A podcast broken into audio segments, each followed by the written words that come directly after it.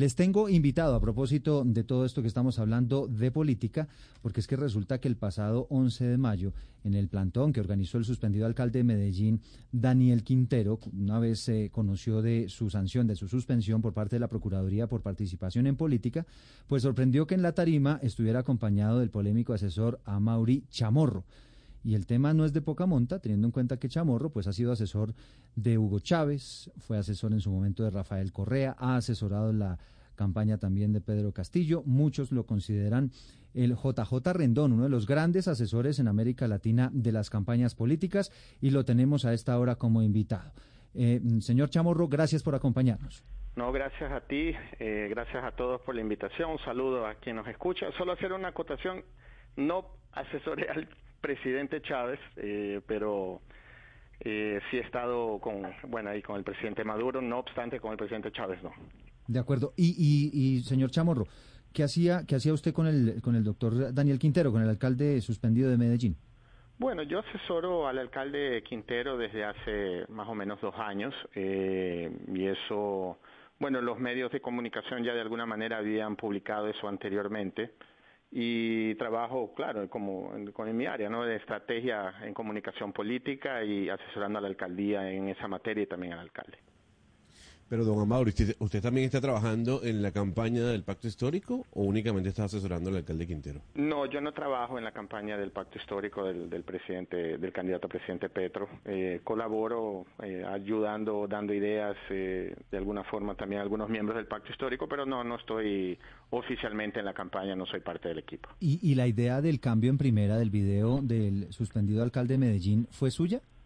Eh, fue, no, esa es una idea general en un debate, en una conversación con él. Eh, justamente él había hablado de la, cuestión de posicionar todo lo que se ha hecho en la ciudad. Él hablaba mucho de que para llegar en los sectores más, eh, más distantes, los barrios más populares, para subir, como es muy íngreme las montañas de, de Medellín, sería se tiene que subir eh, en primera. ¿no? Entonces surge esa idea como una forma de generar un teaser a partir de un posicionamiento de todo lo que ha hecho la alcaldía en los cambios tan profundos en los sectores populares.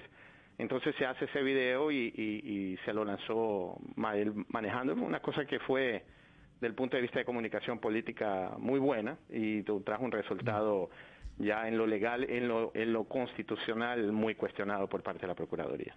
¿Y no le parece mucha coincidencia, señor Chamorro, que ese mensaje del cambio en primera eh, coincida, ese mensaje de Daniel Quintero coincida con el mensaje de la campaña del pacto histórico que busca ganar en primera vuelta, diciendo que el cambio debe hacerse eligiendo a Petro en primera vuelta?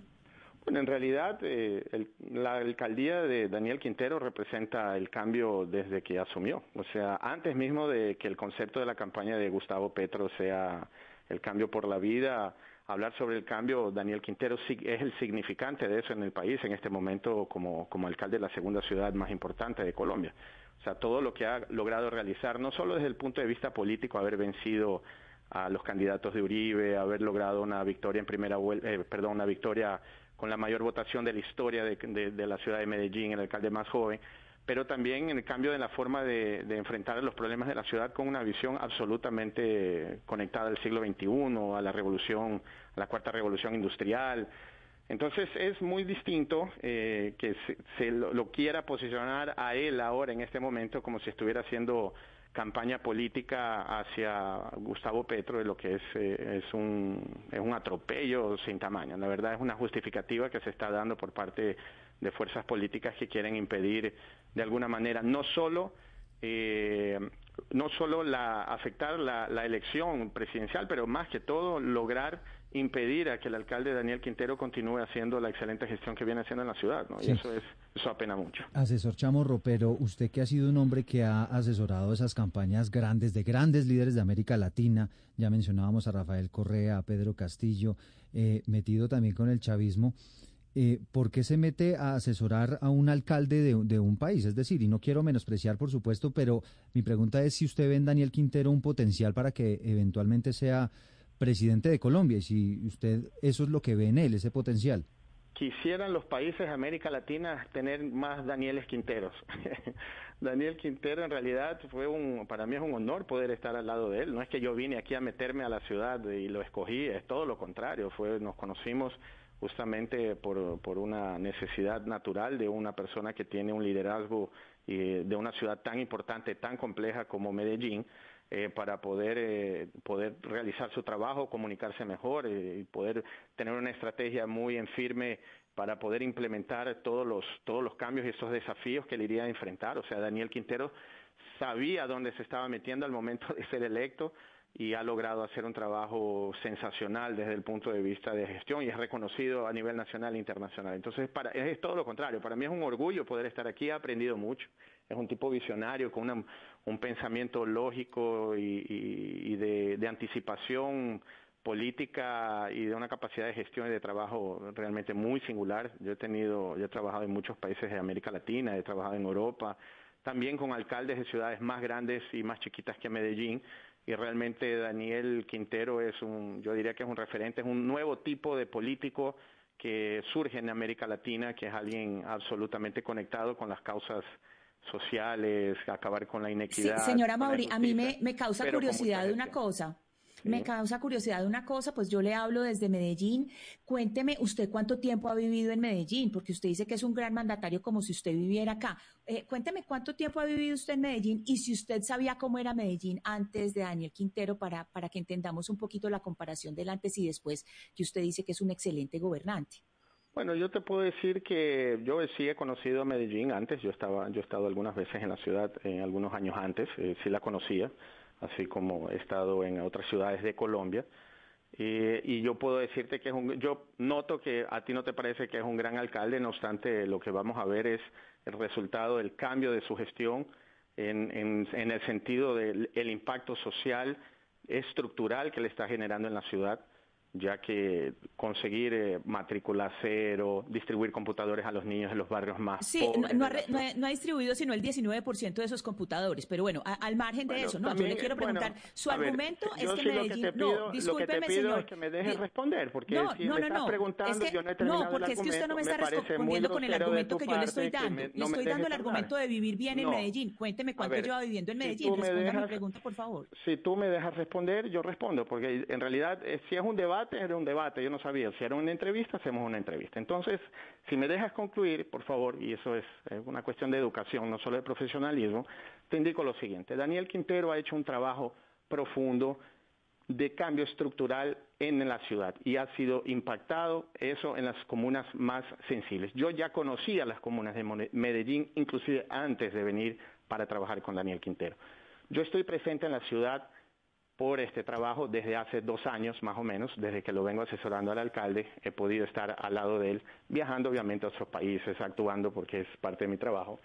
Pero yo ya había estado en Colombia mucho tiempo, desde 2013. He venido mucho, he ido muchas veces a Medellín, he estado en otras ciudades de Colombia. Colombia no me es un país extraño a pesar de yo no haber nacido aquí, es un país espectacular y al mismo tiempo muy complejo. Y Medellín yo creo que es un ejemplo de eso. Entonces yo sí te puedo decir que yo conocía la gestión de otros alcaldes, porque yo había estado en la ciudad y conozco también la realidad de Colombia eh, de alguna manera. Entonces, por eso sí tengo los elementos para poder reafirmar que el trabajo de Daniel Quintero va a generar una, un cambio estructural en la ciudad, que es un ejemplo, no solo para Colombia, sino para América Latina, de qué se tiene que hacer en un contexto de un país que ha cambiado mucho y eso eso no tiene no hay dudas al respecto de eso. Y, bueno y si no fuera así no fuera una alcaldía tan premiada tan exitosa reconocida en misma Colombia y mm. también reconocida internacionalmente. Señor Chamorro la idea de que varios secretarios de Daniel Quintero renunciaran para hacer campaña a favor de Petro también es una idea suya no eso yo yo no tengo yo no tengo potestad sobre ese tipo de cosas no cada cada secretario tomó una decisión de, acompañar ahí la campaña, pero sabiendo que no puede estar dentro de la alcaldía, entonces obviamente tomaron decisiones personales de poder apoyar y trabajar y dedicarse y por eso lo hicieron. Lo, que es interesante es ver de cómo se ha respetado la legislación, cómo se ha cumplido lo que dice la ley y al mismo tiempo no han dejado de poner eh, su compromiso con la ciudad, con el país, ante todo, cumpliendo la ley. Pero una, pero una campaña, señor Chamorro, en la que pues hay una evidente participación en política, ¿en qué sentido lo digo? Pues que es una campaña que hace a través de un video Daniel Quintero grabándose desde un vehículo el cambio en primera y a las 24 horas o menos aparece un comercial de Gustavo Petro con el mismo carro, con el mismo cambio en primera Y entonces quisiera yo entender si quizá usted está en el medio entre la asesora, entre la asesoría a Daniel Quintero y tratando también de dar un empujón a la campaña de Gustavo Petro. Ah, entendí. No, lo que, bueno, a ver, solo para aclarar, es importante eh, no, no creer o no dejar ante la opinión pública alguna suspicacia de que yo estoy conduciendo a Daniel Quintero hacia alguna opción política en relación a la elección presidencial. Eso no pasa. El alcalde Daniel Quintero es quien toma absolutamente las decisiones sobre su posicionamiento político, sobre sus políticas públicas y su gestión. No obstante, yo como asesor soy una persona al cual él consulta y también eh, mi, parte de mi trabajo es hacer un análisis de la coyuntura y presentar ideas, lineamientos para poder eh, gestionar la comunicación de la ciudad y la comunicación del alcalde ante esa responsabilidad de poder informar a la ciudadanía de lo que le está haciendo como su gestión. Entonces, eh, que, que la campaña haya hecho un video después, posterior, que de repente puede parecerse al vehículo como lo estás indicando, eh, eso realmente me sorprende, pero lo que sí te puedo decir es que los secretarios, porque son cosas distintas, los secretarios tomaron una decisión dentro de un proceso, eh, dentro de la ley, dentro de un proceso absolutamente legal, estaban en el plazo para hacerlo, eh, lo cumplieron, no hay ningún problema. Por eso vuelvo a repetir que sorprende mucho la actitud eh, por parte de la, de, la Procuraduría, bueno, la institucionalidad de Colombia que de alguna manera lo destituya, eh, lo suspenda, perdón, de sus funciones a partir de una suposición, ¿no? Porque también inclusive el posicionamiento de la Procuraduría ha dicho que eh, no tiene, no tiene cómo, comprobar, no ha hecho una alusión directa, pero es que se supone que, y eso es muy, muy peligroso, ¿no? Yo creo que a tan poco tiempo de la elección eso no es hablando, para la Hablando de peligroso, señora Mauri, pues hay una preocupación con la llegada suya eh, al país. Usted dice que preocupación por parte de quién? Eh, de, parte de la ciudadanía y déjeme explicarle por qué, porque evidentemente pues ha habido unas acusaciones muy graves que le han hecho a usted eh, pues cuando asesoraba al señor Rafael Correa de utilizar bodegas, eh, noticias falsas, etcétera, pues en favor del señor Correa en Ecuador y eso obviamente pues lo conocen muchos colombianos en el país y dicen usted va a llegar o usted llegó a implementar pues eh, las mismas tácticas. ¿Qué le responde usted a los colombianos que están preocupados porque usted llegue un poco pues a repetir eso? Bueno, yo creo que en realidad la, la el, el, el supuesto, ¿no? El supuesto de que yo trabajaba con bodegas y todo, o sea, ¿qué son bodegas? Explicarle a la población, a quien no conoce, que nos está escuchando, son equipos eh, humanos, en gente sentada en computadores que producen y crean cuentas falsas en las redes sociales para promocionar contenidos o para atacar eh, a ciertos candidatos, eh, sea candidatos o gobiernos, lo que sea. Esos son llamadas bodegas. Entonces, y ahí están los famosos, el fake news, los troll centers, las cuentas falsas y todo ese tipo de cosas.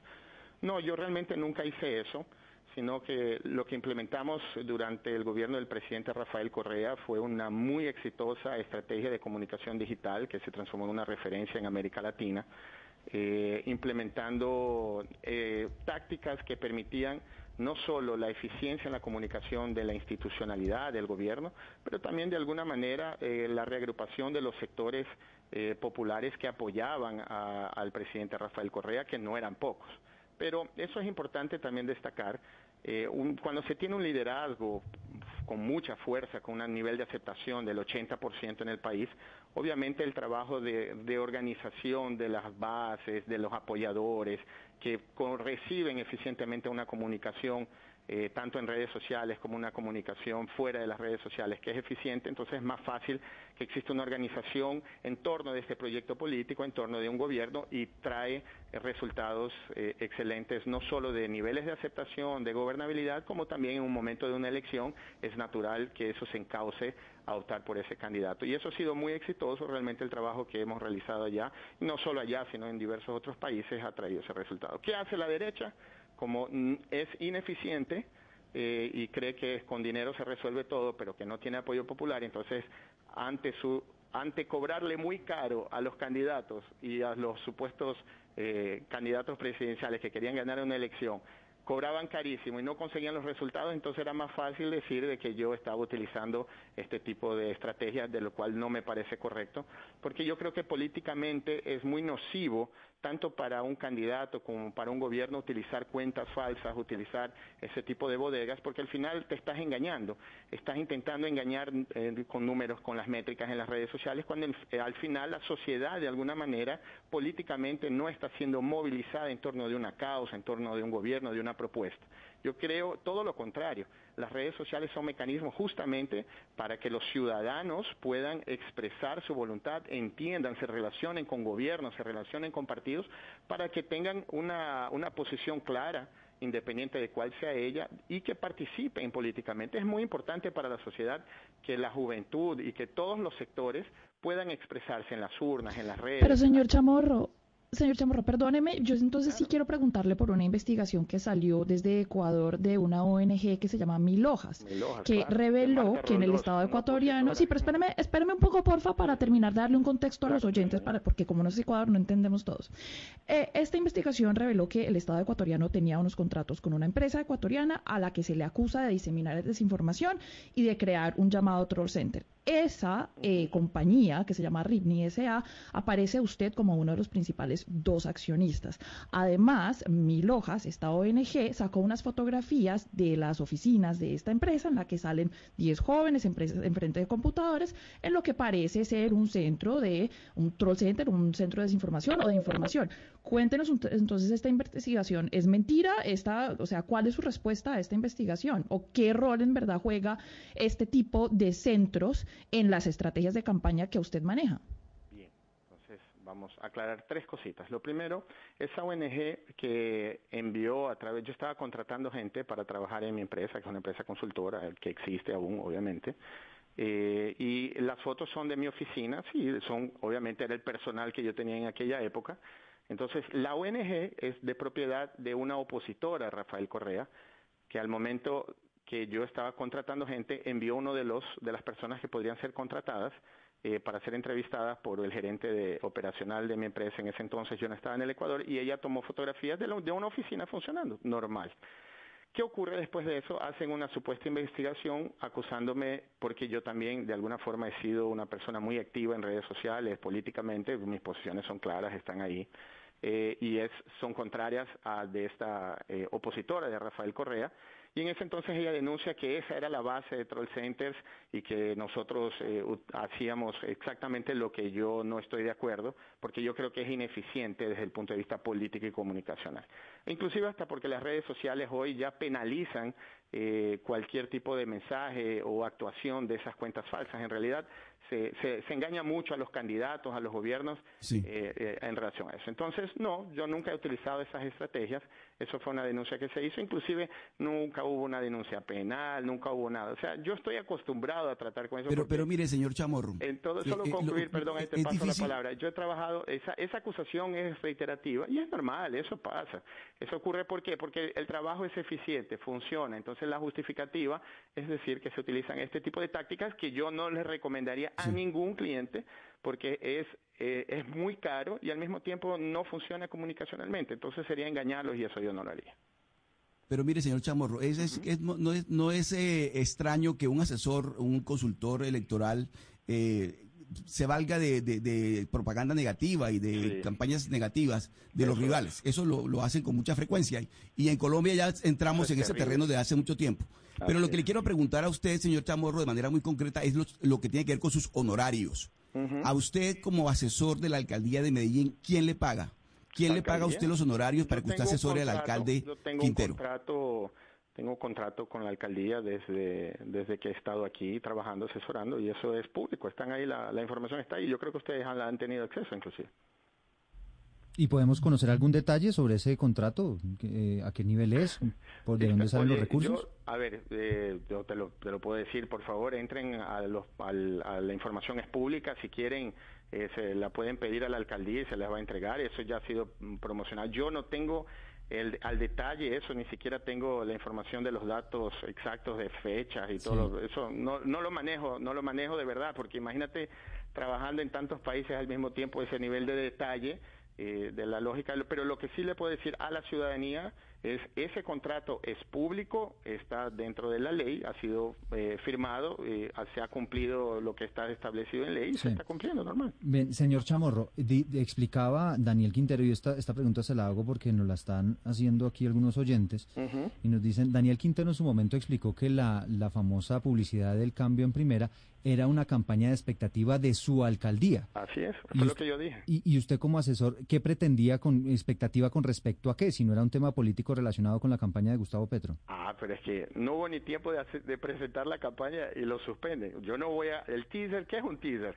Teaser es una, una táctica, una estrategia, no una táctica, no una estrategia, sino una táctica publicitaria donde se hace un anuncio pero no se, se genera una expectativa. El objetivo es generar una expectativa para después de un tiempo poder presentar, eh, a partir del generar la curiosidad, eh, atrapar la curiosidad, la atención de la ciudadanía, del público objetivo, presentar después toda la campaña. Pero lo que eh, todos entendimos, señor Chamorro, es que pues que Quintero estaba con Petro, pues es que por esa razón es que lo suspenden. Lo entendieron, no, eh, bueno, la acción de la Procuraduría comunicacionalmente tenía ese objetivo, inclusive para justificar un atropello a la Constitución. no, pero, pero señor Chamorro, yo se lo digo con el mayor respeto. Pues, digamos, mirándolo aquí desde afuera, uno ve una publicidad con un numeral el cambio en primera, el video el cambio en primera, absolutamente nada más.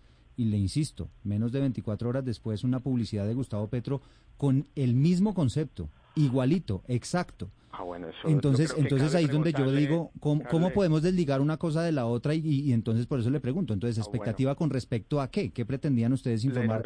La, expectativa de una campaña publicitaria de la alcaldía de Medellín. ¿Para publicitar qué? Sobre los logros y los servicios prestados y la oferta de servicios prestados a la ciudadanía y todo lo que se ha concluido. O sea, venía que eso tiene que ver con el plan de desarrollo, con las obligaciones que la misma alcaldía tiene de, hablarle eh, a la ciudadanía a dónde está gastando sus impuestos, pues. Pero claro, lo se presenta eso. ¿Cuánto tiempo después la procuradora suspende de manera ilegal al alcalde? ¿Cuánto fue? Yo no me acuerdo. No, no, no, pues puede que haya sido, no, también fue quizá el otro día, pero lo que le digo es que el, mensaje fue tan claro para todos, señor Chamorro, tan claro el tema de la participación en política? No, no, no. Esa es una posición, eh, yo creo que es muy temeraria afirmar eso. Pues, pues señor eh, Chamorro, lo que pasa es que eso entendió todo el mundo. Para, para, para todo el mundo fue clarísimo por lo que le estoy diciendo. Es que la coincidencia con la publicidad de Gustavo Petro es absolutamente clara. No, bajo, bajo ningún criterio eso pasó. La alcaldía iba a lanzar una campaña y avanzar sobre un proceso comunicacional que tenía que ver con los servicios prestados, que días después horas después la procuradora haya hecho lo que hizo y que está siendo cuestionado, inclusive la Corte Interamericana ya ha condenado el Estado colombiano hace algunos años sobre esto, probablemente lo vuelva a condenar sobre un atropello, eh, pues ya ahí es otra cosa. Lo que yo sí te puedo reafirmar, eso lo digo alto y claro. Esa era, era un teaser para una acción comunicacional de la alcaldía de Medellín sobre todo lo que está haciendo y que no es poco. ¿Y, por qué el cambio en primera? ¿Qué tenía que ver el cambio en primera? No, pues que si les chiveo la información en la campaña, ¿para qué? Pues no, no, no. A lo mejor eso le sirve de elementos a la Procuraduría para evaluar la sanción, ¿no? no o a la Comisión Interamericana de Derechos Humanos que a lo mejor está escuchando. No, no, no, no. Eso cuando cuando devuelvan al alcalde a su cargo y ahí ahí verán qué era el cambio en primera. Pero antes de eso no, pues no tiene sentido. Pues por ahora, entonces nos quedamos con la idea de que si era un respaldo a Petro. No, eso lo estás diciendo tú, eso es temerario. Le estoy haciendo la pregunta de usted que lo asesoró en esa campaña del cambio en primera, ¿qué era lo que se pretendía? En, a ver, vuelvo a repetir como que por cuarta vez más o menos, no tiene nada que ver con la campaña de Gustavo Petro. Nada que ver con la campaña de Gustavo Petro. Era parte de una estrategia comunicacional de la alcaldía que tiene la obligación de informar a la ciudadanía sobre la oferta de servicios y los cumplimientos de su plan de desarrollo. Perfecto. Y entonces el cambio en primera se refería a qué servicio, a qué beneficio en la alcaldía. Era es parte de un concepto que lo van a saber así el alcalde sea puesto en su lugar para que salga la campaña que estaba planificada a salir, pero no se realizó porque lo suspende. Entonces no tiene sentido entrar con esa campaña ahora. Son las 11 de la mañana y 13 minutos. Eduardo, permítame un segundo porque yo, a mí sí me gustaría aprovechar al asesor Chamorro que pues sabe de política la y, última, tiene, sí, tiene mucha cancha en estos temas de elecciones en Latinoamérica. Sin hablar desde su corazón, solamente como asesor político, quiero que nos cuente por qué el fenómeno Rodolfo Hernández, qué es lo que tiene el ingeniero, sin estructura, sin partido, casi sin plata, ¿por qué está donde está? ¿Usted qué, qué, le atribuye a eso? ¿Cómo lo analiza? Muy buena pregunta, gracias por hacerla. Yo creo que Rodolfo Hernández mezcla algunas cosas muy interesantes. Lo primero es, él tiene una capacidad comunicacional singular. Es eh, realmente cómo él consigue hablar, dialogar con la ciudadanía, explicar sus conceptos, sus propuestas, pese a ser muy vacías desde el punto de vista ya técnico, ¿no? O sea, no se va a acabar el hambre en Colombia porque él se corta el sueldo como presidente o como que él va a votar los tres cocineros que tiene la presidencia de la República, eso no va a acabar con, con el problema del sobreendeudamiento del Estado. Entonces, ¿qué ocurre en ese momento? Él consigue explicar fácilmente sus ideas, eso atrapa la atención de la ciudadanía, no obstante, él es como una especie de un caballo de Troya porque él se plantea como si fuera antisistema, como si fuera alguien de fuera, pero es un hombre de la ultraderecha clásica colombiana, un hombre neoliberal, que en realidad es, la continuidad de un modelo económico como el de Duque, pero logra engañar inclusive a los sectores que tienen eh, que quieren un cambio. O sea él sí se presenta y eso es genial por su forma de comunicar él se presenta como si él también fuera un cambio al, al gobierno Duque cosa que no lo es. Entonces él logra atrapar y ahí él encuentra un nicho interesante que es un nicho más de centro de centro derecha no violento eh, no a favor del paramilitarismo, sino uribista, que quiere ese cambio y que estaría dispuesto inclusive hasta en votar en Gustavo Petro. Entonces él se transforma en esa opción de estos sectores como si fuera un hombre antisistema. Y ahí ha logrado eh, una disparada pero también va de la mano con una campaña muy mala de Fico, ¿no? Es una campaña y como personaje político eh, no despegó, eso es notable, o sea, prácticamente él tiene la misma intención de voto eh, desde que comenzó la campaña prácticamente no ha conseguido crecer. Entonces, eh, la sociedad que quiere un cambio ve como opción dos personas para el cambio. Una, Gustavo Petro, y ahora sí se transforma en Rodolfo Hernández en esa, en esa posibilidad que es una opción de cambio, pero de la centro derecha, con un discurso muy populista, con un discurso muy vacío. Te lo digo porque inclusive yo asesoro algunas, eh, algunas em, grandes empresas eh, internacionales, multinacionales que quieren hacer esas lecturas sobre América Latina. Y yo ah, me, llamó la atención cómo ellos están preocupados sobre porque no no ven en Rodolfo Fernández realmente una consistencia de propuestas económicas de cómo sacar el país adelante o el cumplimiento de los compromisos internacionales. Entonces es un fenómeno que, asusta al mercado internacional.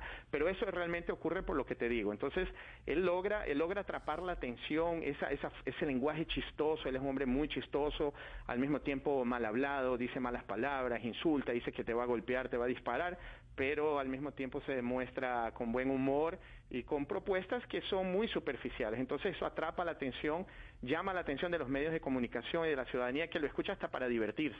Entonces eso es, eso, con base en eso se ha logrado mm. eh, un disparo en las encuestas impresionante, ¿no? O sea, es muy difícil llegar a tan pocos días de, la primera vuelta y tener una disparada como esta, realmente atrapando la votación de lo que te digo. Ese, ese, yo, yo digo que es un antiuribismo de derecha, que de alguna manera se siente más cómodo en votar en Rodolfo Fernández que en Gustavo Petro porque quiere un cambio. No obstante, Rodolfo es la continuidad del modelo actual, ¿no? Sin duda alguna. 11 de la mañana, 17 minutos. El análisis, las respuestas de Amaury Chamorro, asesor del suspendido alcalde de Medellín, Daniel Quintero, y como les decimos, un hombre que ha sido asesor de muchas otras campañas políticas importantes en América Latina, entre ellas la de Rafael Correa, la de Pedro Castillo y también la de, digo, Nicolás Maduro. ¿No es verdad, señor Chamorro? La, de Nicolás Maduro. De Dilma Rousseff también. Y de Dilma Rousseff.